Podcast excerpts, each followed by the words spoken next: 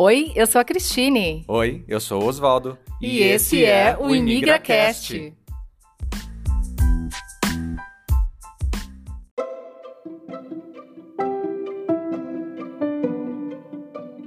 É final do século XIX. E Barcelona se torna uma das cidades onde o movimento modernista se desenvolve com muita força e personalidade. Pintores, artistas e arquitetos deixam uma marca na cidade que evidenciaria para sempre a icônica e famosa Barcelona. A cidade teve a sorte de contar com o imortal Gaudí, máximo expoente do modernismo catalão. Atualmente, Barcelona é uma cidade moderna, aberta e tolerante, transformada por méritos próprios em uma capital cosmopolita, que tem tudo o que uma cidade pode sonhar Bom clima, praia, gastronomia, cultura e arte. Barcelona não atrai só os turistas, não. É hoje a casa de mais de 80 mil brasileiros imigrantes. E é nessa cidade cheia de vida que vive a nossa convidada de hoje, a Juliana Anjos, ou a Ju. Juliana é filha de um baiano e de uma mineira que deixaram suas cidades para viver em São Paulo, onde Juliana nasceu e cresceu. E cresceu sabendo da importância que os estudos teriam em seu futuro, e para sua sorte, seu prazer era aprender. E para nossa sorte, ela passou também a ensinar. Juliana se tornou professora. Porém, um convite inesperado fez com que Juliana, aos 45 anos, casada, mãe de duas adolescentes, se aventurasse numa mudança de casa, rotina, língua e cultura. Foi professora do Oswaldo e hoje esse reencontro vai nos contar um pouco da história da imigração dela em Barcelona, na Espanha. Oswaldo, agora é com você.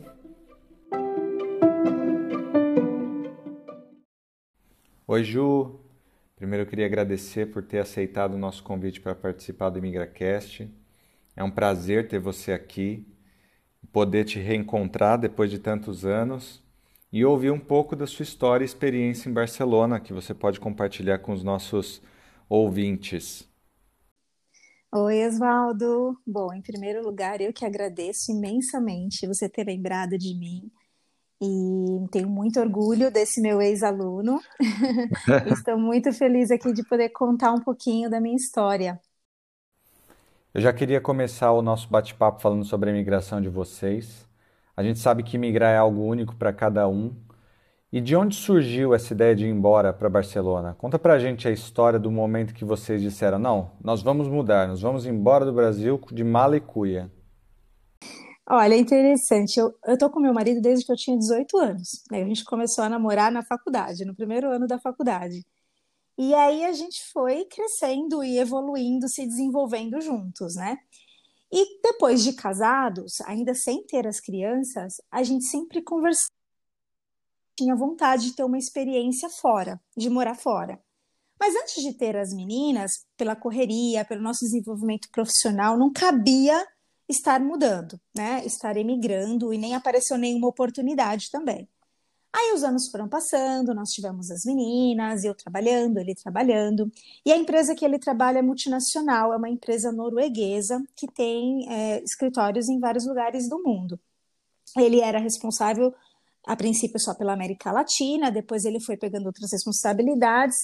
E aí, numa certa data, em 2019, eu estava trabalhando, normal trabalhar, trabalhei 20 anos numa escola, inclusive na escola que você estudou, trabalhei lá por 20 anos eu estava na, já na coordenação, inclusive nesse dia foi muito, eu não esqueço esse dia, porque eu estava com um aluno que tinha sido excluído de aula, essas coisas que acontecem dentro da escola, né? E eu estava lá na minha sala, eu estava conversando com ele, conversei para ele se acalmar, ele estava ali no cantinho. Daqui a pouco meu marido me manda uma mensagem no WhatsApp, preciso muito falar com você, posso te ligar? E eu me assustei, porque ele não me ligava assim, né? No horário de expediente dele, meu, nunca a gente se falava. Falei, claro, pode ligar, né? E ele estava muito ansioso, porque ele tinha acabado de receber uma proposta para imigrar. E ele estava muito ansioso, ele não aguentou esperar a gente se encontrar à noite em casa, então eu preciso dividir Foi aquela notícia. É. Falou, Coisa que você não consegue, é uma mensagem que você não consegue recusar ligar, não é? Exatamente. Ele falou assim: eu não consigo ter isso sozinho na minha cabeça, porque ele, obviamente, ele ficou muito feliz, mas ele falou pro chefe dele: eu preciso conversar com a minha família, com a minha esposa, ver o que a gente faz. E aí ele me jogou essa bomba em pleno expediente de trabalho. Eu lembro que eu olhei para a cara do meu aluno assim, assustado. Ele assustou, eu falei, não, fica tranquilo, não, não é nada sério. e a gente começou a pensar, porque assim, na verdade, um tempo antes, na empresa dele, tinha tido um, uma, abrir uma planta nova nos Estados Unidos, a gente chegou a pensar em ir para os Estados Unidos. Mas não rolou, a gente também não se chateou, era só uma opção que não era um sonho, mas quando veio essa ideia de vir para a Europa, nossa, nós, nossos olhos brilharam, né? Porque a gente já tinha tido a oportunidade de conhecer a Europa e, era, e éramos, não, somos apaixonados. E aí a empresa falou o seguinte: a, empresa norueguesa teria a opção de ir para a França, para a própria Noruega, também tem escritório em Singapura, mas eles mesmos falaram: olha, a melhor opção para vocês é Barcelona. Tem um escritório em Barcelona, vocês têm filhos em idade escolar, né? E acho que para cultura e idioma é mais fácil. Ah, a gente conversando em casa, a gente falou melhor dos mundos. A gente já conhecia Barcelona, né? Já éramos encantados pela cidade. Claro que uma coisa é você conhecer como turista e outra é você passar a viver. Mas a gente aceitou o desafio, mesmo sabendo que não seria uma coisa tão simples. Tinha muito o que se pensar. Mas foi assim. E nesse processo de decisão, para nós adultos já é bem difícil. E você tem duas filhas adolescentes, como que elas reagiram a essa notícia? Elas participaram da decisão? Elas estavam abertas a, a ir embora, a emigrar ou não? Como foi esse processo? Olha, é, a gente conversou com elas. É, uma tinha 15, ia fazer 15 anos, tinha 14, né? A outra tinha 12 e assim, se fosse falar, elas tiveram poder de escolha, eu confesso que elas não tiveram poder de escolha. A gente conversou com elas, sim, mas na forma de comunicar que a família estava partindo para uma nova experiência. O que acontece? A minha filha mais nova, ela é atleta de futebol feminino. E ela já estava em São Paulo no melhor, na melhor base que existe do futebol, que é o Centro Olímpico. Para você ter uma ideia, agora nesse último campeonato que vai acontecer, é, brasileiro sub-18, sete meninas lá do Centro Olímpico foram convocadas. Então, assim, em termos de futebol, para a seleção brasileira, é uma vitrine incrível, fora o trabalho, a formação de base deles é incrível. Então, a gente já ia tirar a menor de uma parte incrível do sonho dela. Mas a gente sabe que quanto menor, mais fácil a adaptação, né? A maior é que foi o maior problema. É, até hoje a gente ainda não que a gente se pergunta se a gente fez a melhor coisa. Até hoje a gente tem trabalhado muito para tentar fazer com que ela se adapte melhor. Porque se você perguntar para ela hoje se ela quer ficar aqui ou se ela quer voltar para o Brasil, ela quer voltar para o Brasil. Porque ela é da arte, ela fazia curso de teatro musical e estava integrada num grupo de teatro musical que já estava ensaiando uma peça, com data para se apresentar. Então ela já estava integrada a um trabalho, entre aspas, né? Que proporcionaria o que ela pretende no futuro. Então, para ela foi muito mais difícil. Então, ela sofreu demais, demais mesmo. Agora, Ju, uma coisa que todos pensam e se preocupam quando vão emigrar ou mesmo viajar é com a receptividade do povo do país. Como que foi a experiência de vocês com os catalães? Vocês foram bem recebidos? Vocês foram acolhidos? Vocês já conheciam Barcelona? E vocês tiveram alguma dificuldade de se adaptar com a cultura, com a língua? Conta pra gente um pouco dessa adaptação de vocês nessa nova cidade. Bom, antes de vir, eu só conhecia Barcelona mesmo aqui na Espanha, eu não conhecia nenhuma outra cidade, né? E aí no Brasil, antes de estar aqui, eu sempre tinha uma visão de que eles não eram tão receptivos, sabia? Eu tinha essa impressão que eles não seriam, que eles eram muito rudes ou muito diretos, como os portugueses. Eu, quando eu tive em Portugal, muito diretos. E aqui, de certa forma, eles são um pouco, mas olha, eles, nós somos muito bem recebidos. As pessoas, os catalães que eu conheci até agora, os vizinhos, por exemplo, são muito amáveis. É, o catalão, quanto mais afastado você está de Barcelona, mais você vê a presença do catalão. Em Barcelona mesmo, se fala muito espanhol. É, existe esse movimento separatista, sim. É, a, os independentistas, eles fazem muito barulho, eles aparecem demais, mas em porcentagem ainda existe mais quem não quer se separar do que quem quer se separar. Quando eu não estava aqui, eu pensava que era o contrário, né? É, hoje está, digamos que 47% quer a independência da Catalunha em relação à Espanha e 53% não quer. Mas a gente não tem essa impressão, né? Porque os que querem, eles aparecem demais. Pois. É, pelo barulho, assim, não é? Pelo barulho, exatamente. Pelas manifestações, eles são né, bem radicais. Então aparecem dessa forma. Mas assim, é, no dia a dia, você não precisa do catalão. Até se você vai, por exemplo, no supermercado, eles falam com você em catalão. Se você responde em espanhol, já vira a chavinha. Eles passam a falar com você em espanhol. A mesma coisa acontece no, nas lojas, no dia a dia mesmo. Todas as placas estão em catalão e em espanhol, então, assim, é, você vive muito bem com o espanhol. Mas eu acho que existe uma coisa da cultura. É claro que eles ficam muito felizes se você se esforça com o catalão, né? Eu não sei ainda falar catalão. Como eu vim, agora estou determinada a aprender o espanhol, tudo bem. Falei, quando eu acabar o espanhol, eu estou predisposta a aprender o catalão sim. Porque eu acho que se você está vivendo dentro de uma cultura, vale a pena respeitar e, e tentar se integrar um pouco mais, né? É, o espanhol não é muito diferente da gente. Eles gostam de se reunir, eles gostam, eles gostam muito de festa, eles gostam de feriado, que tem muito mais feriado do que no Brasil, por exemplo. É, eles têm muita cultura do sentar é, num café ou num bar, tomar alguma coisa. É, é, é, é uma cultura muito alegre, muito próxima da nossa nesse sentido, né? Se adapta Sexta é muito fácil, não é? é? a sexta, ela acontece mais nos pueblos.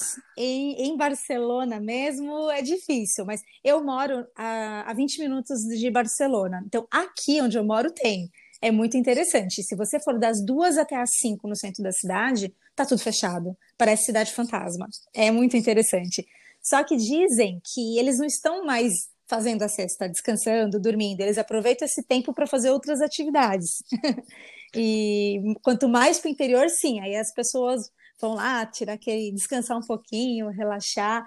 E aí, quando eles voltam às cinco, aí é legal porque é o horário que todo mundo já saiu da escola, né? Os pais já pararam de trabalhar, já buscaram os filhos na escola, e aí eles também têm esse tempo, esse tempo para, por exemplo, ir fazer uma compra numa loja, é, fazer alguma atividade, porque o comércio está aberto, né? Falando, falando em épocas normais, tá? Não falando em pandemia. E, e aí eles podem aproveitar com a família isso também. E é, acredito que como, eu não sei como é em Portugal, mas aqui o dia, as crianças estão na escola o dia todo, né? Você não encontra criança na rua em horário comercial, é todo mundo na escola de 8, 9 até às 5, então esse horário é o horário do adulto na rua. E depois é, uma, é muito legal.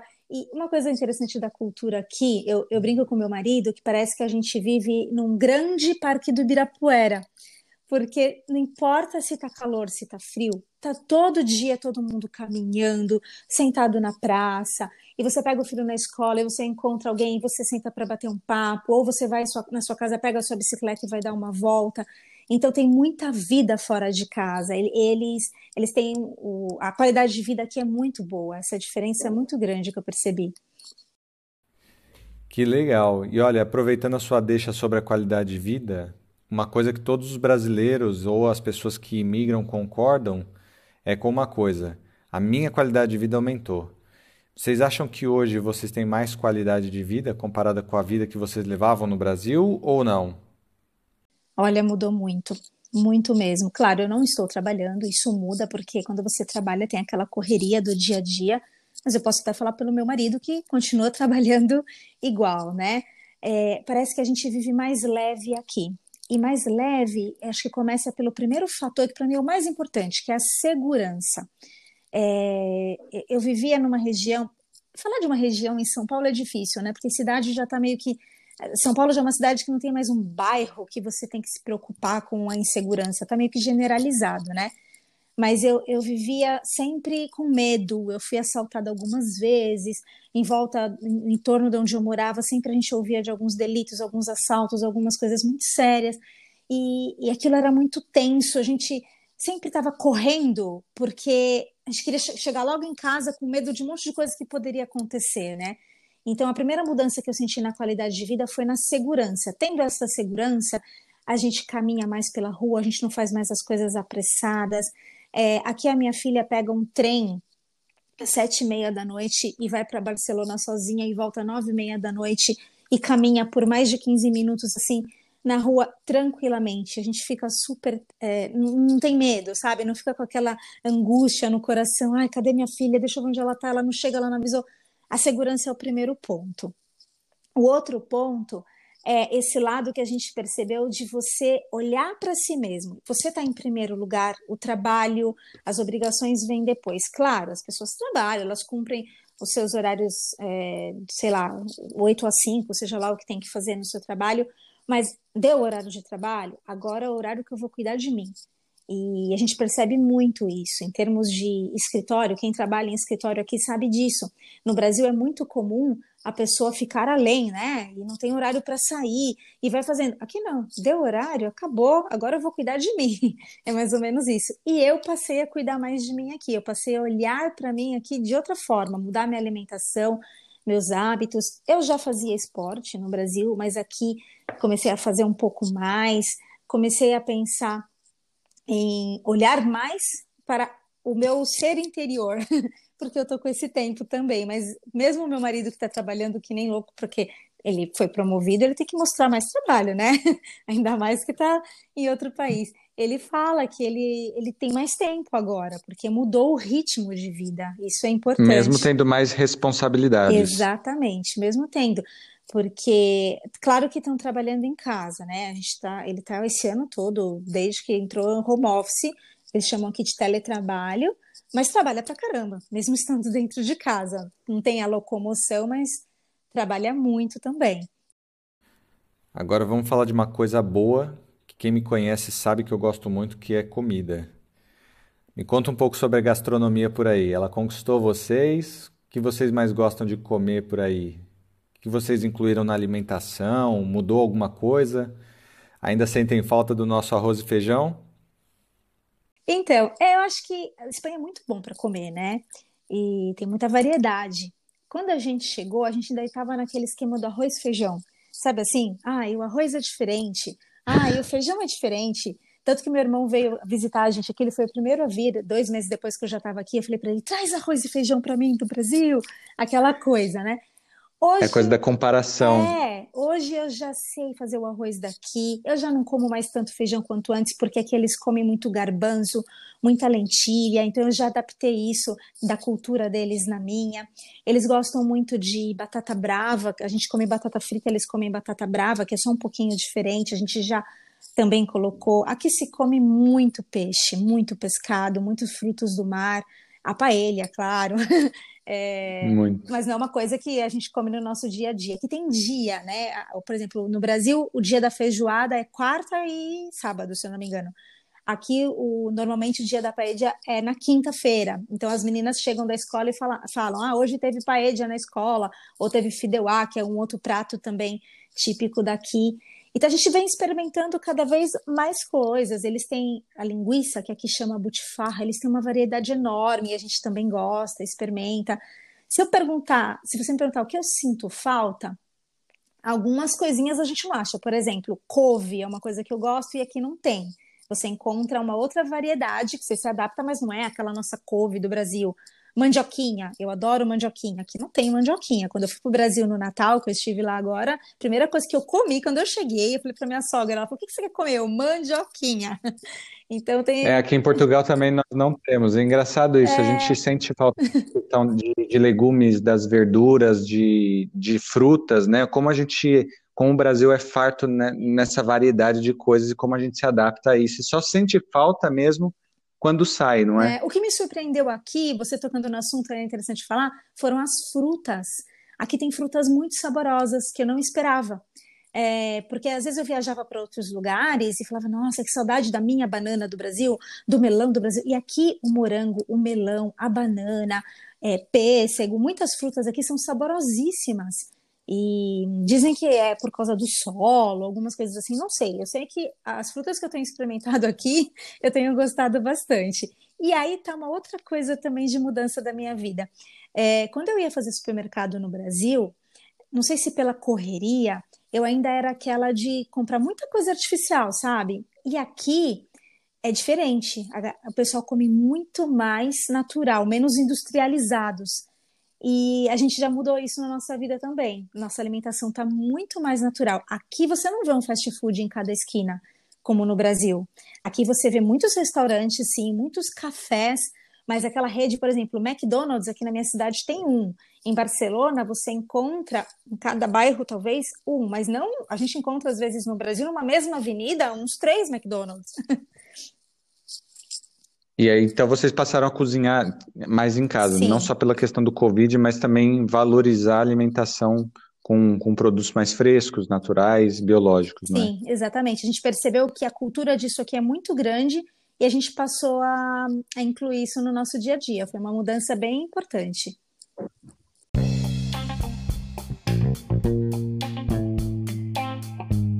Ai, a Espanha. A Espanha é um mundo cheio de curiosidades.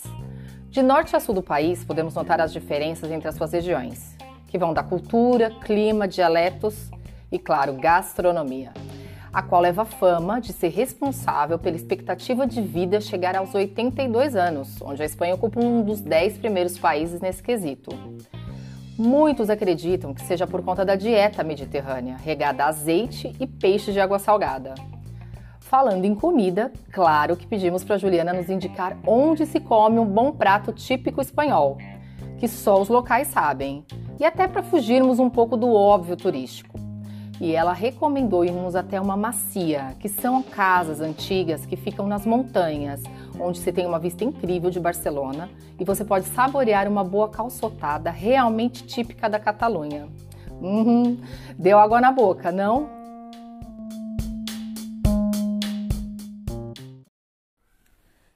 Olha, Ju, a gente sabe que existe uma romantização da vida de quem mora fora, mas tudo tem seu ônus e bônus. Claro que o primeiro ano pode ser deslumbrante para quem mora fora, é tudo diferente, novos lugares, novos sabores, nova cultura, enfim.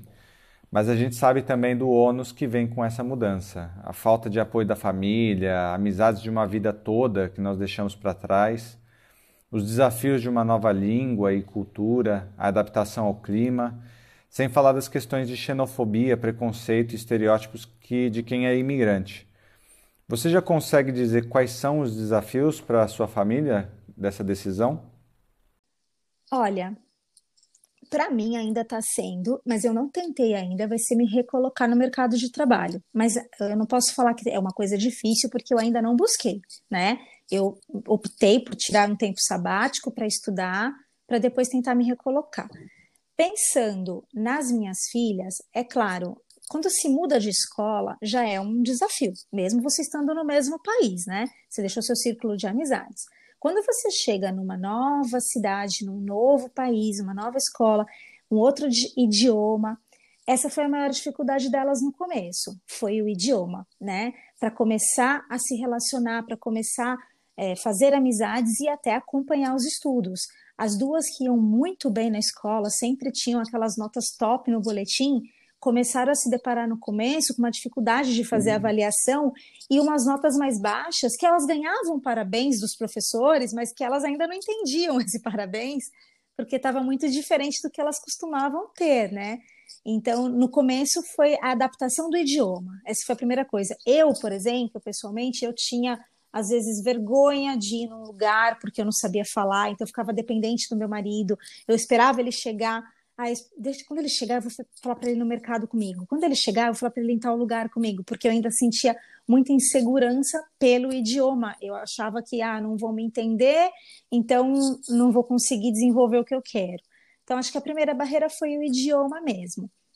Em, na parte de socialização, para elas, no começo foi um pouco difícil também, é, perante os espanhóis. Como elas estão numa escola internacional, tem várias nacionalidades lá. Então, a gente percebe que hoje elas estão mais próximas, fizeram um vínculo de amizade mais com outros estrangeiros do que com espanhóis propriamente dito. Então, isso é uma coisa assim: é, os espanhóis são muito educados, muito simpáticos, é, te chamam, e aí, guapa? É, são pessoas muito carinhosas, mas são fechados. Eles não te convidam para ir na casa deles, eles não te dão essa abertura ainda é, de proximidade de início. A gente não tem isso ainda. A gente conheceu vários brasileiros aqui, mas é, os espanhóis que a gente conheceu ainda não criamos esse vínculo.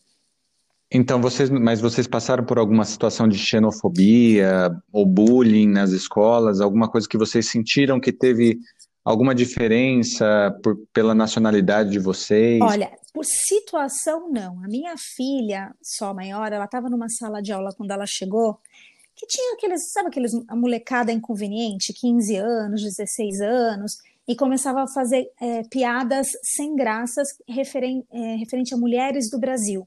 Porque o que acontece? Num passado não muito distante, emigraram para cá muitas brasileiras e para trabalhar na prostituição.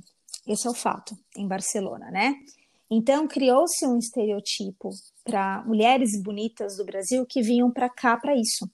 Então fazem, faziam piadas de início nesse sentido. Mas uma coisa que a escola resolveu rapidamente, isso é importante também, ter um respaldo. Olha, não é o tipo de brincadeira que se faz, não é porque a pessoa é bonita que você vai falar esse tipo de coisa, não, não é esse tipo de imigrante que está vindo para cá, né? Tudo isso foi mostrado. Comigo, acho que a única coisa que aconteceu, que eu dou risada, é que às vezes vem carteiro receber, como é que fala, entregar coisas aqui na porta, aí eu vou atender e eles perguntam assim: eu sou pequenininha, né, miudinha, a dona da casa está? Aí eu falo, sou eu a dona da casa. Eu não sei. Me falam que eu não tenho cara de latina, né? A gente, brasileiro não tem cara, né? Que falam assim, eu não, não sei. É, qual é o brasileiro, não é? É, mas eh, já aconteceu de algumas vezes me confundirem como se eu fosse a funcionária da casa e não a dona, mas para mim isso não é problema. Eu falei, não, eu sou a dona, pode entregar, não tem problema nenhum. E, mas, mas só isso, assim, não, a gente não, não teve nenhum caso eh, sério de xenofobia. Não. E como foi voltar ao Brasil? O que você sentiu voltando para o Brasil para encontrar sua família depois de algum tempo morando fora? Você já se sente uma estranha no ninho, né? Que é um sentimento, acho que, de muitos brasileiros quando saem do país, de se sentir um estranho no ninho. O que, que vocês sentiram lá? A gente chegou, a gente começou a matar a saudade das pessoas que a gente ama. Passados os primeiros dias, eu lembro que eu olhei para a cara do meu marido, ele olhou para mim e falou assim: já dá para voltar. A gente só queria matar a saudade das pessoas. Eu já me sinto é, moradora daqui, eu já sinto a minha casa como aqui. Tá certo que quando eu voltei para o Brasil, eu não voltei para onde eu morava. A casa que eu morava tá alugada, né? Eu fiquei muito bem hospedada na casa do meu irmão, mas eu não fiquei na minha casa. Então, passados os primeiros dias, que eu fiquei quase 15 dias, né?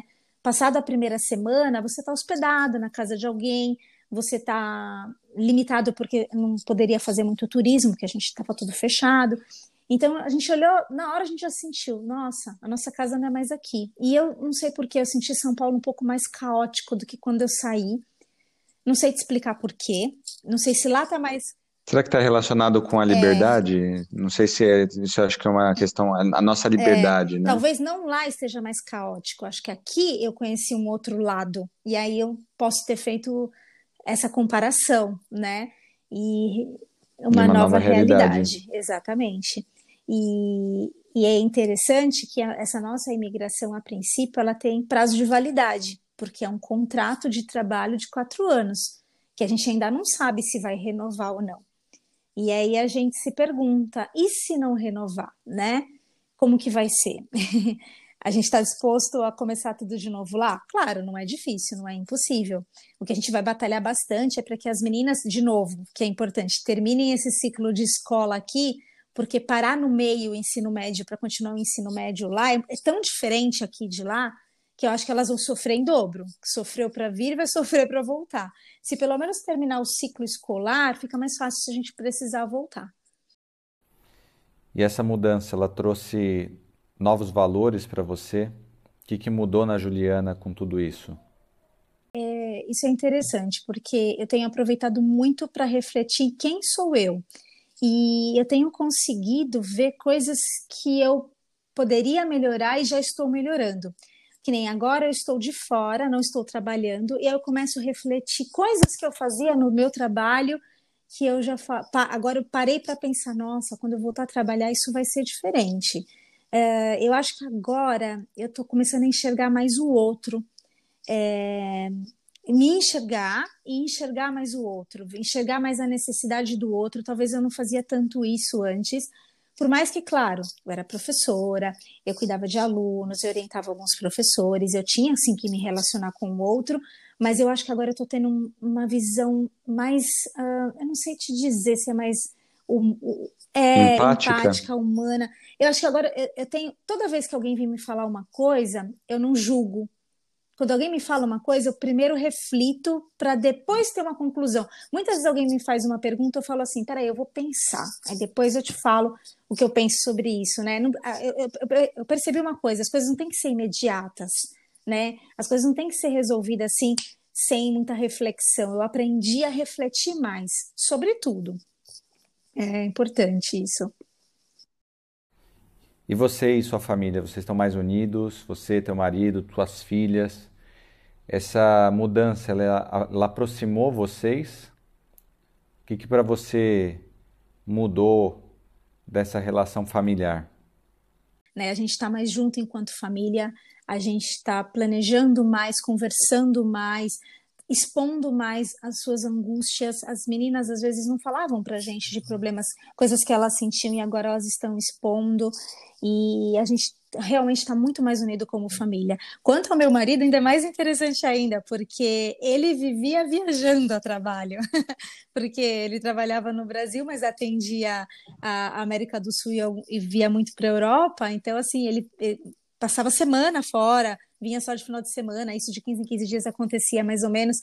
E agora a gente está o tempo todo junto, porque ele está de, de home office, não está viajando. Então a gente está realmente mais junto e estamos muito bem, assim, cada vez melhor. A gente fala que é, a conversa, o diálogo é o mais importante. Então, tem dia que a gente para só para conversar. Hoje mesmo, é, ele trabalhou, né? Teve reuniões e tal, e foi almoçar comigo lá perto da escola que eu estudo. A gente foi conversar, encontramos um casal.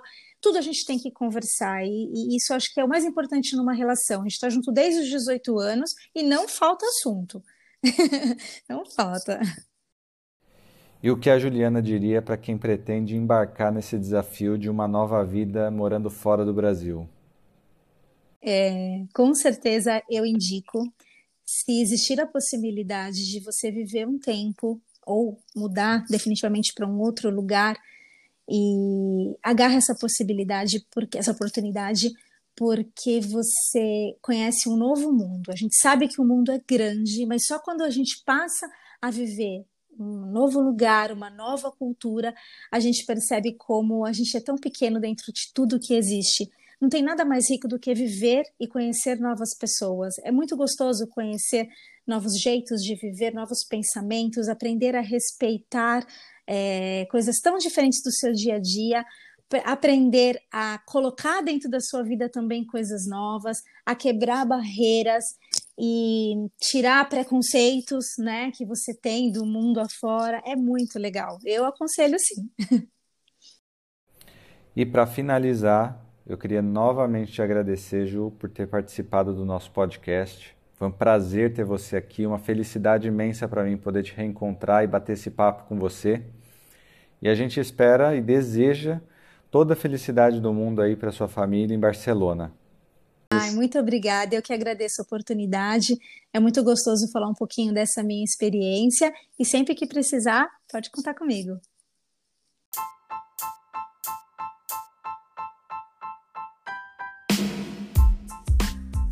É, e é isso aí. Essa foi a nossa conversa com a Juliana. A gente sabe que nem todos têm a oportunidade de migrar assim, não é? Pois é.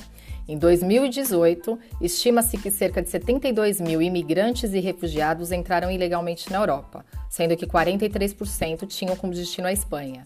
Mas sabemos que esses números são maiores, já que não há meio oficial de contabilizar quem entra ilegal, né? É verdade. E já pensou quanta história os imigrantes não têm para contar? Uhum. E você, tem alguma história ou conhece quem tem alma para nos contar?